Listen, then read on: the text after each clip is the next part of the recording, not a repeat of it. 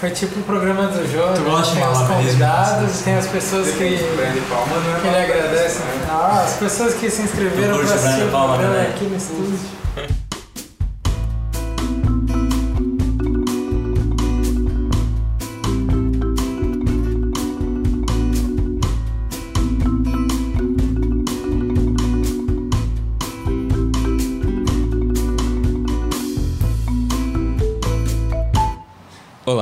sejam bem-vindos a mais um episódio do A Conversação, o podcast de cinema mais mal criado de toda a internet brasileira. Eu sou o Thiago Santana, estou aqui com os meus amigos Vitor Viana, Oi. André Barcelos, Oi. Lucian Chalsar, Oi. e nós temos dois convidados especiais hoje, a Mitsui Oi. e o Bla, Oi. eh, nossos amigos e cineastas e Uma pessoas também, eh, que a gente chamou essa- esse programa para conversar sobre o filme A Criada, do Park Chan-wook, um diretor coreano. E esse filme é de alguns anos atrás, mas ele estreou esse ano no, no circuito brasileiro e a gente decidiu fazer agora no final do ano, porque não tinha muita coisa passando. E vou fazer uma breve sinopse para lembrar o que, que é o seu filme, o que, que acontece no filme, que faz tempo que alguns de nós viu. Mas ele é. Era O, o, o negócio do filme realmente é que ele tem. ah, ele, ele conta ah, uma espécie de um heist, um, um plano para esse falso conde se casar com uma herdeira de uma herança mu- muito grande e com o auxílio dessa criada se casarem, fugirem para o Japão e institucionalizar essa mulher. Ah, na metade do filme, essa reviravolta se revela que ele e a, a mulher que estava sendo institucionalizada, seria institucionalizada estavam com, em complô com ele e eles acabam institucionalizando a criada no lugar, que ela fazia só parte para para essa mulher. Como que era o nome da De quem? da da sobrinha? É Hideko. Hideko. A Hideko. É, Tem uma amiga que chama. É, É. eu lembrei. se libertar das garras do tio dela, maluco, meio. A gente vai falar mais sobre ele no futuro. Só que no meio disso, no meio desse complô, ela acaba se apaixonando pela criada, pela Sung-hee, é isso, né? Sim. Ah, e elas acabam revertendo todo o complô contra o, tanto o conde, o falso conde e o tio maluco ricão que estava prendendo ela, a, a Hideko na casa. O filme tem essa. Ele, ele meio que segue toda essa. Ele é dividido em três partes e ele parte desse pressuposto que no, na primeira parte ele está contando uma coisa, na segunda revelando todas as coisas que aconteceram, que você não estava vendo, mas que aconteceu por trás, e na terceira costurando. É a mesma fórmula isso. narrativa que o Park Chan-wook usa em outros filmes também. E que Uhum. o Felipe chamou de um nome que eu achei divertido agora. Como é que ele disse? É o Rashomon, como é que é? Estilo Rashomon. Não sei o que faz. É, um pouco de mudar o ponto de vista de que está sendo contada. É. Ah, como vocês. Tipo, o Black acabou de falar que o Park Chan-wook sempre faz isso. Ah, o filme mais notório que ele tem, acho que todo mundo já viu e é mais conhecido, é o Old Boy. Que é basicamente um pouco isso. No final, se revela que tinha alguém maquinando tudo por trás do que você estava vendo e faz você repensar os acontecimentos do filme de novo, assim, sobre uma nova visão. Ah, A gente viu aquele Joint Security Area esses dias. Como que é? Joint Security Area, que é dos rolos na zona del- desmilitarizada, né? Uhum. Onde um do Fact, né? Uhum. É, é, era, um- foi um dos recordistas de bilheteria da Coreia do Sul por vários anos. Uhum. Um filme que acho que fez mais sucesso lá que aqui, mas a estrutura narrativa é igualzinho. Tem, tem, a, tem a revira, tem a primeira, re- tipo que nem esse. Primeiro conta a história meio da perspectiva da criada, depois do falso conde, e depois mostra o que de fato é a realidade. A perspectiva, na real, não vai, não vai pro falso conde, né? Vai pra Hideko, Vai pra é a perspectiva da Hideko. E daí a gente descobre que a Hideko, na verdade, Não tinha. Tava, ela não era tão inocente. Na verdade, ela não era quem estava sendo enganada, mas ela estava enganando essa criada. Né? É, eu falei essa perspectiva do conde no sentido E de enganando que... o Conde também. E enganando o Conde. E, mas enfim, e nesse JSA é primeiro a perspectiva da Coreia do Sul, depois a da Coreia do Norte, sobre esse incidente na fronteira, e por último o que de fato aconteceu. Uhum. E também com os flashbacks para dar uma confundida ali. Uhum. E igualzinho, muito, muito parecido mesmo com o, é. com esse A Criada. E é A Criada, outra coisa, o título A Criada. Na verdade é a senhora, né? É, o título coreano, Agassi é a senhora, não é criada. Sim. E é baseado Hum. naquele romance que tem um título melhor do que esses dois, que é o Fingersmith, Uhum. que é, o, que é aquele best-seller da autora Que que do País de Gales, né? É, Fingersmith é alguém hábil com os dedos, né? É que a, a criada ela era uma ladra, né? Ela É. roubava, batia carteiras. É. Até na E primeira também cena. a conotação sexual de- entre as Também. lésbicas do, da habilidade Hum. com os dedos. Faz sentido, né? Essa eu não tinha Eu pegado. acho o título mais divertido, mais mal criado. A gente estava falando desse podcast chama Mal Criado. O... Acho que outra uma coisa que me perturba no filme é que eu acho que ele devia ser mais mal criado. É.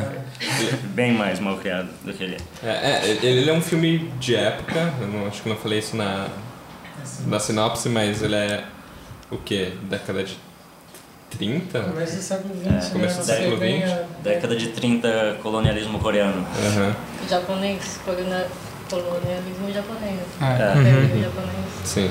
Tanto que todo, todo o negócio do. Como que é o nome do cara? O velhão? O. Tio? O, O tio. o Fujiwara. Não, Fujiwara é o Conde, É o o- Kozuki. O Kozuki é. É que ele é coreano, mas ele quer ser japonês, né? E ele tem aquela mansão que é meio arquitetura japonesa, meio arquitetura inglesa. Ah, ele coleciona livros japoneses, que no começo do filme você acha que são só livros normais, e aí depois você acaba revelando que são todos pornográficos e que ele faz sarais, assim, com a, a Hideko declamando Os textos pornográficos. A, a mãe dela. é. Fazia Não, a isso. tia A dela, tia. A, a ex-mulher dele. É. Mas isso é uma parte importante, na verdade, que tu pulou na sinopse, assim, que é o, o centro do filme, o centro espacial, assim, que é essa casa, né? Essa casa onde esse sul-coreano que quer ser um japonês e ter relações com aristocratas, ele compra depois de se casar com essa mulher que tem muito dinheiro, que é a mãe da Hideko, né? Sim. Que é a tia da Hideko. Que é japonesa. E daí, e o filme é, é, é sobre isso, assim, né? Sobre esse espetáculo que ele mantém de leitura de poesias, de, de textos eróticos. Primeiro com a tia, a mulher com quem ele se casou, e depois com a Hideko, né? Com quem ele planeja se casar. Não é sobre isso, eu acho Tu- que é mais sobre um, um olhar positivo para a relação lésbica, assim, é, é uma ode a ser lésbica, assim, é Eu não acho que- contra contra contra esse lance dos livros, isso como um trauma. assim. Ah, tá. Aham, aham. Sim. E, a- como- o lesbianismo é uma libertação disso daí, assim. Eu acho que Sim, o filme é mais sim. nesse, nesse sentido, assim. É, poderia não ser uma relação lésbica, né? Poderia ser uma relação heterossexual, acho que teria a ver ao mesmo tempo com o espaço e com fugir dali, né? Sim. E com essa coisa de a, de a sobrinha tá repetindo o caminho da tia, assim, né? Vários gestos dela são parecidos, coisas que ela fala, ela tentar se Sim. matar também. Mas a Hideko é uma personagem fria, né? A gente descobre isso no meio do filme. Por causa dessa experiência com os livros, ela não tem o menor desejo sexual nem calor humano, assim. Mas E só é com com uma- um homem, não é? É, só com Sim. o homem. Com a Sim. mulher, daí é que ela consegue se ligar, entendeu? Sim. Então tem um, um elogio ao lesbianismo, acho, assim.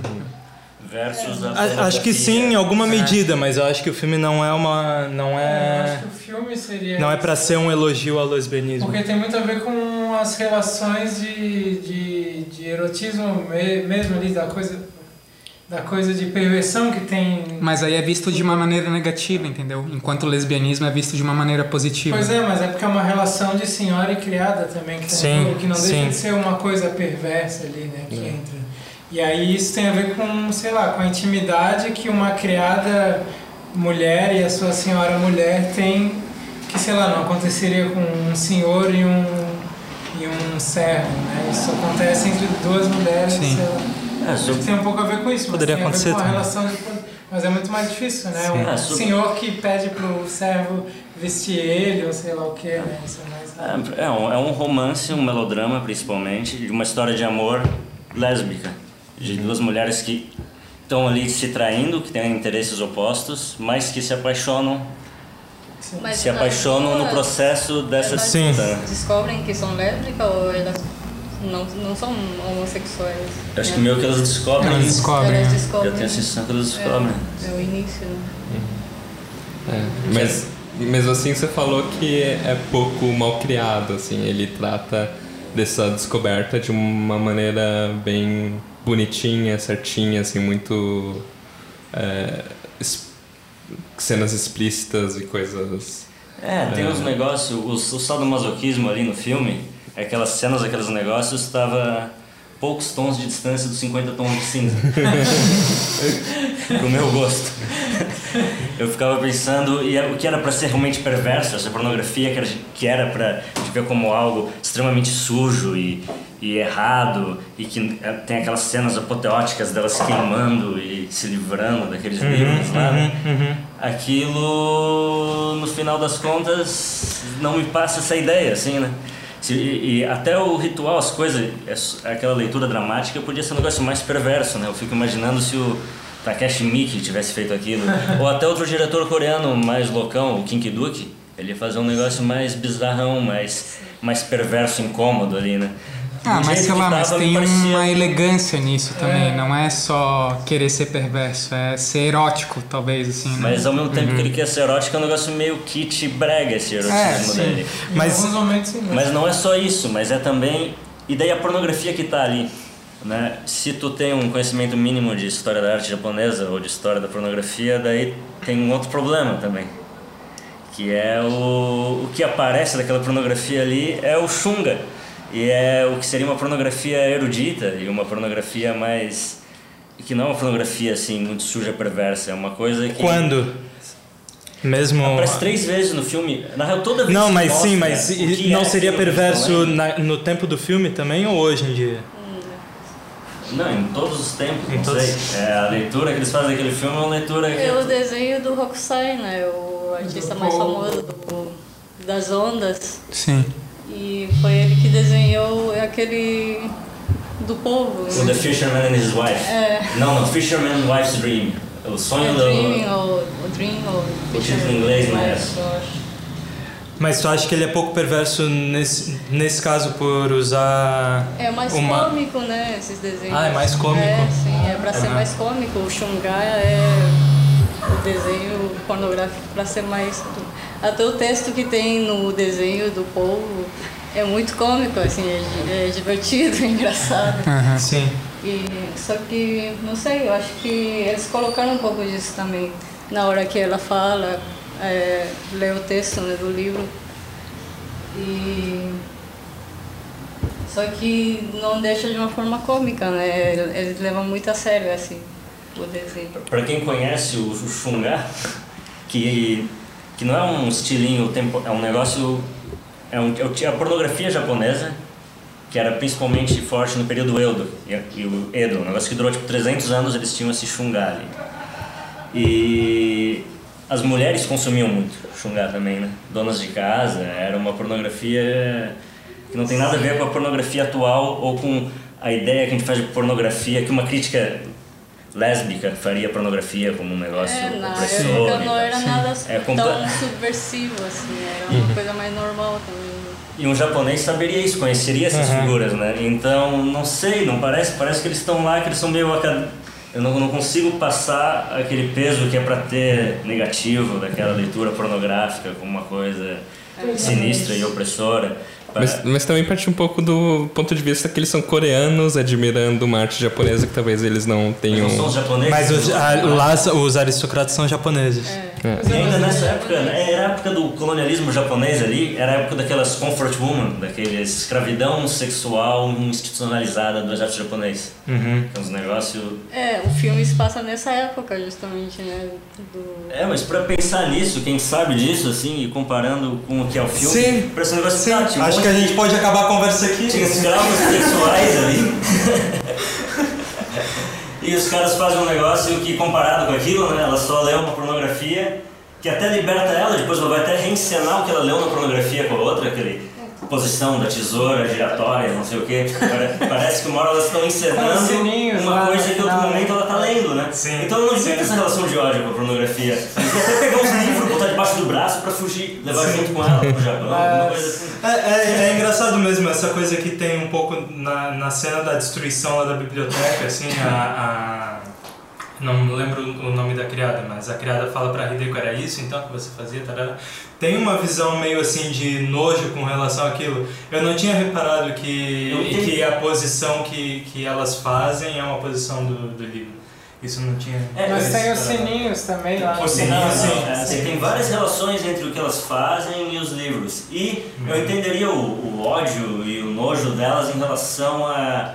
Ah, eu acho que em relação à né? situação, assim, tio, é. a Não, pressão, a o situação de controle e tal. claro. Mas eles expressam isso queimando os livros que não são nem uma pornografia do mal de hoje, é a pornografia, sei lá, é erudita. Ainda mais na década de 30, os caras iam estar lá, eles não iam estar desconfortáveis também vendo aquilo.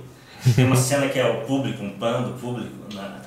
É, eles não parecem tão desconfortáveis quanto excitados, na real. É, como se estivessem é, meio excitados ou desconfortáveis. Eu acho que eles iam ter outro olhar aqui para aquilo, se fossem japoneses também. Né? E ainda mais sendo essas imagens icônicas do Hokusai. Tipo, é como se estivesse vendo um filme e tivesse umas, umas pinturas ali da Mona Lisa. Lugar assim. Então, isso que, eu tô, isso que eu tô achando bizarro que vocês falam, assim, tipo, se fosse pra ser qualquer coisa, porque parece que o filme é, reverte tudo que é essa literatura e a pintura que vocês estão falando e faz disso uma outra coisa no filme, né? É.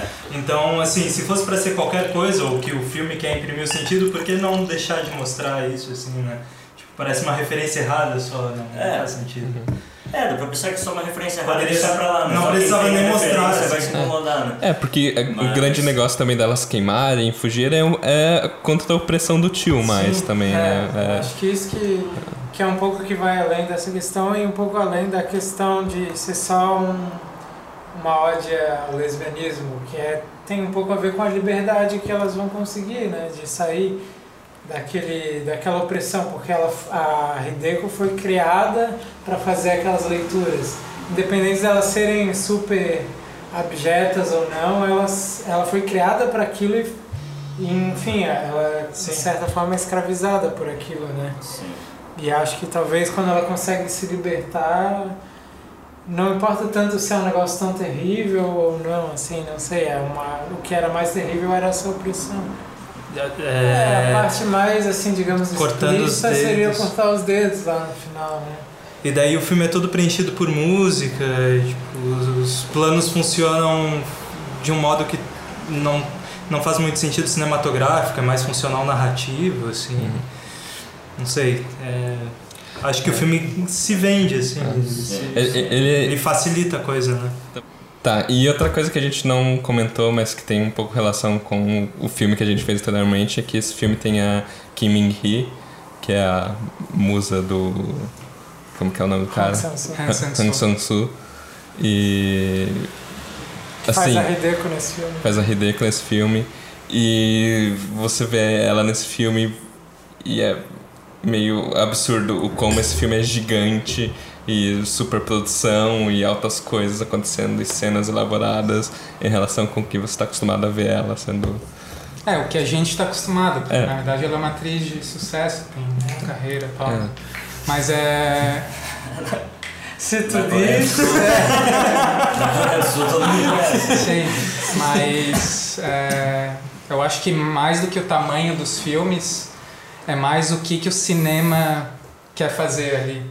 uhum, O que, que o cinema do Hang Sang-soo quer fazer e o que, que o cinema do Park Park Chan. Chan-wook quer fazer.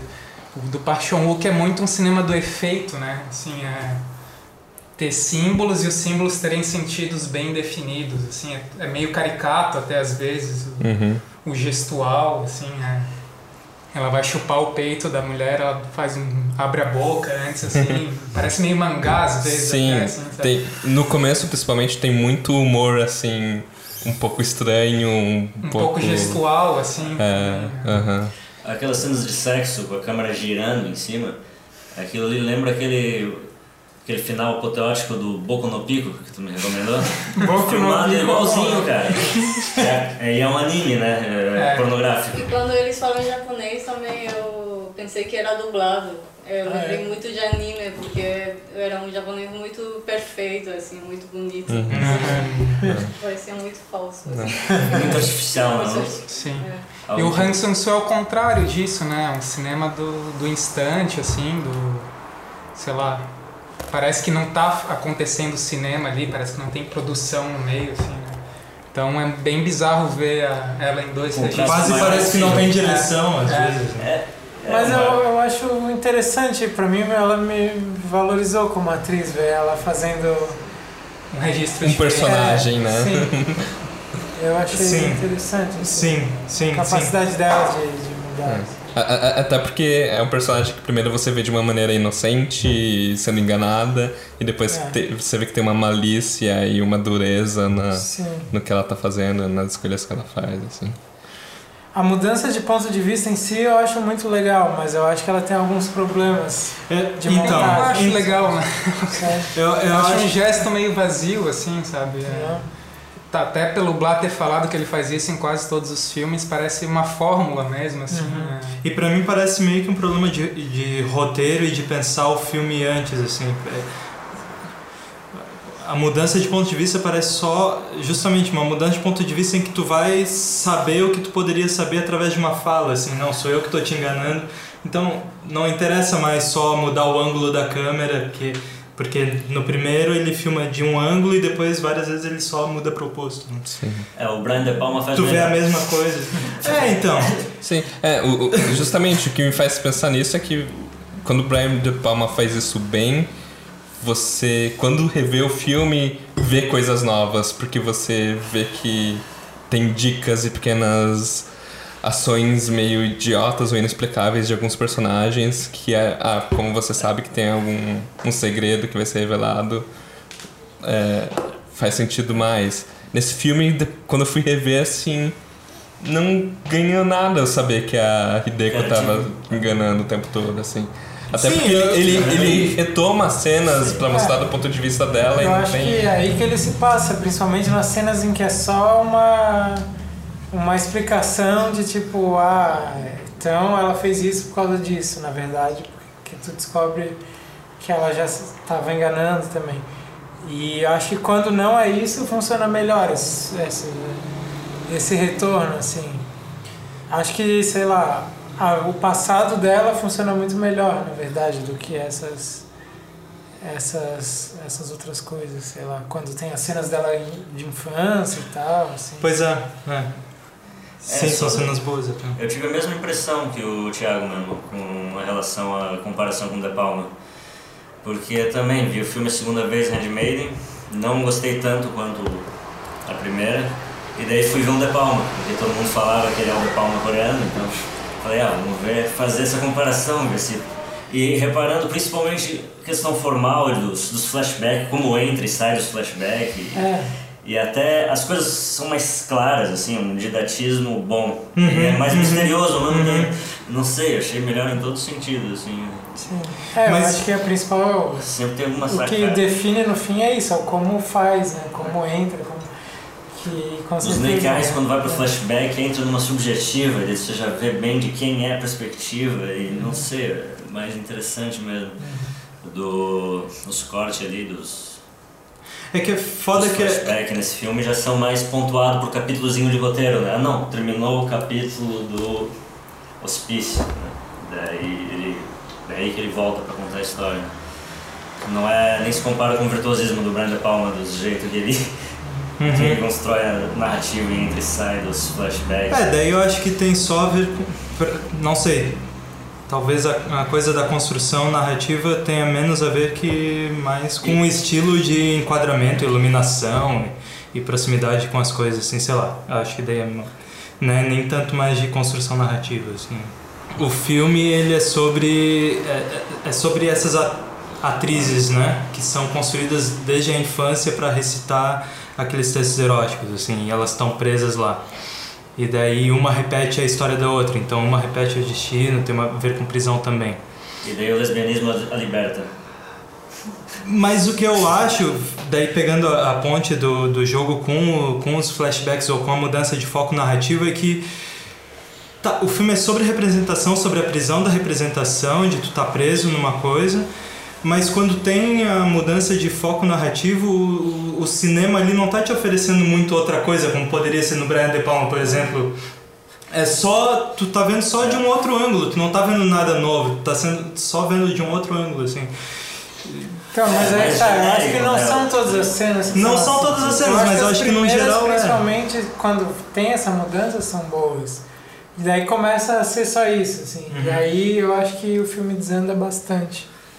E Tem, ah, outra coisa que eu lembrei que é meio ruim. Tem umas cenas que é meio Looney Tunes, que é um Buster Keaton, assim, uns, com gags, assim, tipo a fuga do hospício, que em si é uma coisa completamente absurda, né? Ela, ela na verdade liga pros brothers dela, pra aquela família dela do início, e daí eles que combinam pra libertar ela do hospício, e daí tem umas explosões, eles chegam com umas máscaras de gás, e daí tem umas brincadeiras com as máscaras de gás, você atrapalhando com as máscaras de gás, e eles correndo, levantando a perna de um jeito meio. Monty Python, assim? Nossa, eu não vi tudo isso, cara. Porra, tá- Caralho. Olha as cenas lá do hospício, cara. o- Aquela fuga do hospício é É muito engraçado. Sim, mas eu não vi eles levantando as pernas. de Aqueles bombeirinhos que vão vestindo macaco e jogando baldes um no outro. Não, volta. Não vi isso. E aquela galera, tu não reconheceu, é o pessoal daquela turma do início dela lá, os, os dos pickpockets lá. Ah, é tudo É, pickpocket é a ali. turma Nossa. do- Pô, isso é interessante. Turma né? Charles Dickens É. lá, pro da. ó. Sim. Ah, sei lá, a impressão que eu tenho é que com Hong Sang-soo eu vejo mais coisas quando pareceria ter menos coisas. E no Park Chan-wook, sei lá, ele corta de um jeito que eu não tô acompanhando, assim. Eu, tipo, eu- eu tenho dois exemplos que eu tentei memorizar. Por que que ele faz um close na mão da garota pegando no pau do cara? Ah, isso é. Ou por que que quando ela tá Ah. esfregando os dentes da, da Hideko na banheira, é uma cena erótica ali, tem um corte que te leva lá pra porta pra fazer um traveling pra mostrar a mesma coisa.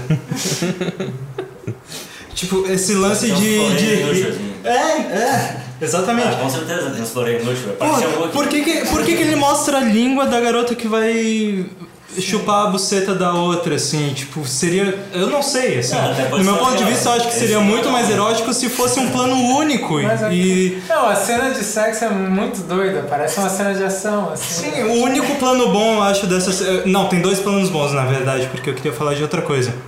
O filme é sobre representação e a prisão da representação, pra mim.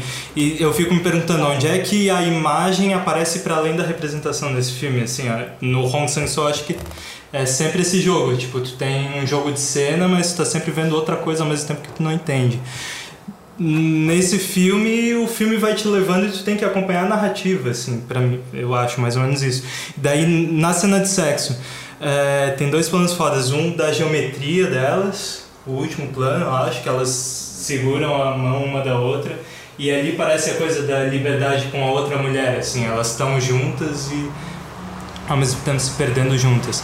É, e a coisa da. Eu acho muito foda o olhar da Min-hee quando ela. Quando, nessa mesma cena, quando a criada fala: Você há tão pouco tempo não sabia de nada, agora tu faz tudo tão bem.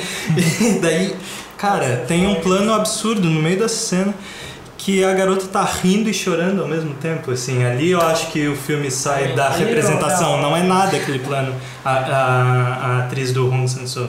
A mim. A Hideko. É, a Hideko, isso. Acho que se fosse pra ser generoso com o filme, daria pra dizer que o filme é todo, sei lá, um saco, e daí tem três planos da Hideko que são massas, assim, então. Não sei, eu não gostei. Não, isso a gente já sentiu ali. né? Perceber. Eu, eu acho que é um filme assim mediano pra mim, eu até acho interessante um pouco a reviravolta, apesar que depois que ela acontece, ela vai ficando cada vez mais vazia pra mim.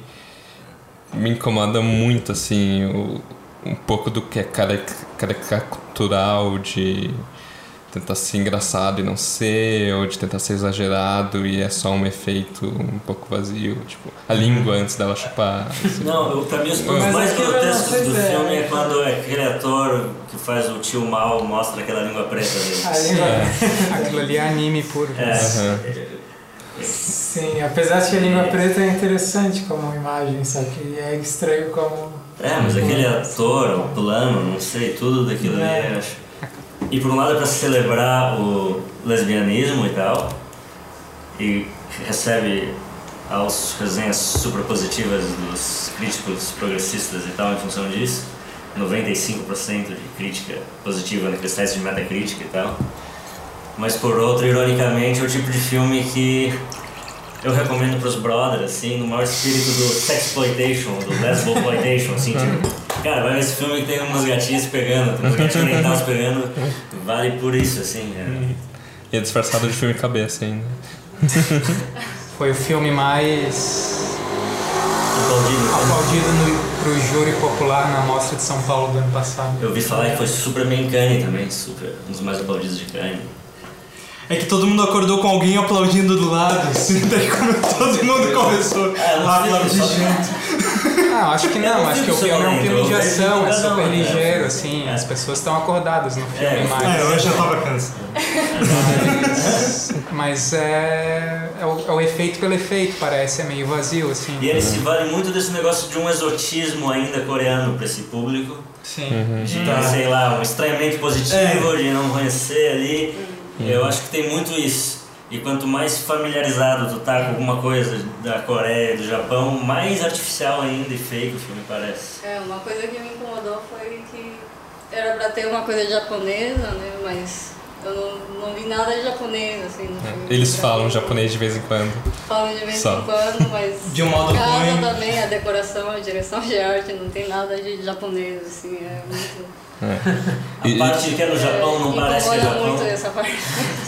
Mas uh, eu fiquei em dúvida quando eu tava vindo pra cá. A casa onde a Hideko mora é no Japão ou é na Coreia? E a Acho que é acho que é no. Japão. É na Coreia, É na mas é um. Acho É na Coreia, mas a casa é japonesa, é, É. da, É. japonesa. E agora uma, uma pergunta importante, a Hideko te convence como japonesa? Não. Eles mostram, eles até mostram é, os elementos japoneses, assim, de ondas e de desenhos, mas mesmo assim não, é, é mostrado de uma forma coreana, não sei. é, O que, que é uma forma coreana? Não sei, não tem, parece que não tem uma sensibilidade japonesa, assim. Parece que foi um coreano que fez a direção de arte, não teve um Eu, eu- eu japonês. só fui ter uma. Provavelmente foi, né? Eu só fui ter Um uma. assistente, não sei. E essa da, da, da Mini, da Mini, da, da Hideko, que é pra ser japonesa, não para ser japonesa, é uma coisa grave também, né? Que impede É. qualquer japonês de conseguir ver o filme, por exemplo. E eu só fui perceber isso, eu só fui... Que a Mitsui, eu vi que ela pareceu desgostar muito mais do filme do que eu, quando a gente viu juntos, né? E eu só fui entender esse desgosto quando eu fui rever agora o Joint Security Area. E tem dois personagens que é pra ser personagens ocidentais nesse filme. Que é um sueco e É um estranho. sei lá onde. E as cenas que tem eles são intragáveis, assim, são muito ruins, é uma coisa repugnante, impossível de assistir, assim.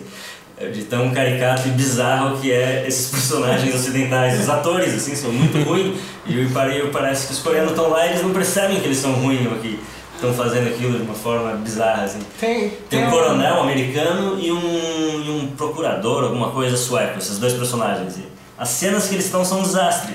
Só que são poucas cenas, e o filme ainda é legal, assim. Sim. Agora, imagina tu ser um japonês e tu vê um- esse filme que é pra ter uma... Que é a protagonista japonesa, por exemplo, e não parece ser japonesa. Que ela fica falando coreano, quando não faz sentido ela fala coreano. Ela diz que fala coreano. Ela passa metade do filme falando a coreano. narração é em coreano, É. narra o filme em coreano. Ela diz que não aguenta mais ler os livros De japonês. em japonês e ela É, falar ela coreano. fala isso. Ok. Vamos fingir. E não, e não, e daí pro público, tipo, como é que saiu em Cannes nesses lugares? A legenda tem cor diferente, né? Amarela se é japonesa e a branca se é coreana. Então esses públicos não conseguem nem diferenciar o japonês do coreano. Então eles não tem absolutamente sensibilidade sim. cultural nenhuma para aquilo. Então é lógico que vai parecer um negócio muito exótico e excitante, muito louco, mas... Sim, tipo, tanto faz japonês ou é coreano. e eu lembro que era a sensação que eu tinha quando eu conheci o cinema coreano 10 anos atrás, vendo. É, os- é a sensação que eu tenho agora, tipo. Etc. É. Mas agora que já tô acostumado e já vi mais uns filmes coreanos e tu consegue ver, né, o que é coreano e japonês, realmente esse filme ficou mais artificial, fica mais incômodo na insensibilidade. Ah, eu vou, vou fazer um elogio ao Han Sang-soo então, só pra surpreender vocês. Olha. O Han Sang parece que assim, a familiaridade com esses coreanos pro Han Sang-soo é positiva, assim, você consegue perceber algumas sutilezas e se diverte mais com os filmes. E que é o oposto do Park Chan-wook, que quanto mais familiaridade ali com os coreanos, mais a falta de sutileza justamente Sim. aparece, assim, e torna... Mas eu acho que isso no fim das contas não é nem. Isso ainda pra gente que não conhece coisas coreanas. É, não precisa nem ser familiar ou não, assim, é bem. Tipo, Bem é, colocado. O, o Han Sang-soo é mais sutil e o Park Chan-wook não é muito sutil, assim. Acho que isso, isso já fica um pouco pra gente. Ah, gosto do Han Sang-soo, só pra deixar registrado. é. Vezes eu tô com muita preguiça, muito chapado pra fazer criticar ele agora. O próximo programa, que vai ser provavelmente o segundo a ser publicado em 2018, vai ser o de melhores do ano de 2017. A gente vai trazer nossas listas dos melhores filmes que a gente falou no podcast, saíram em 2017. Mandem listas. Decidir os piores e os melhores filmes do ano. Nossa, a gente tá com um pequeno público aqui, fora os nossos convidados. A gente vai pedir para eles mandarem umas listas, não só de coisas que passaram no. que a gente falou no videocast, mas de coisas que eles viram de legal no, no ano, para sugerir para as pessoas assistirem. E obrigado pela presença de todos mais uma vez. E esse foi mais um episódio do A Conversação. Sede de sangue é muito massa do Park Chan-wook. Vejam esse, não o Handmaid.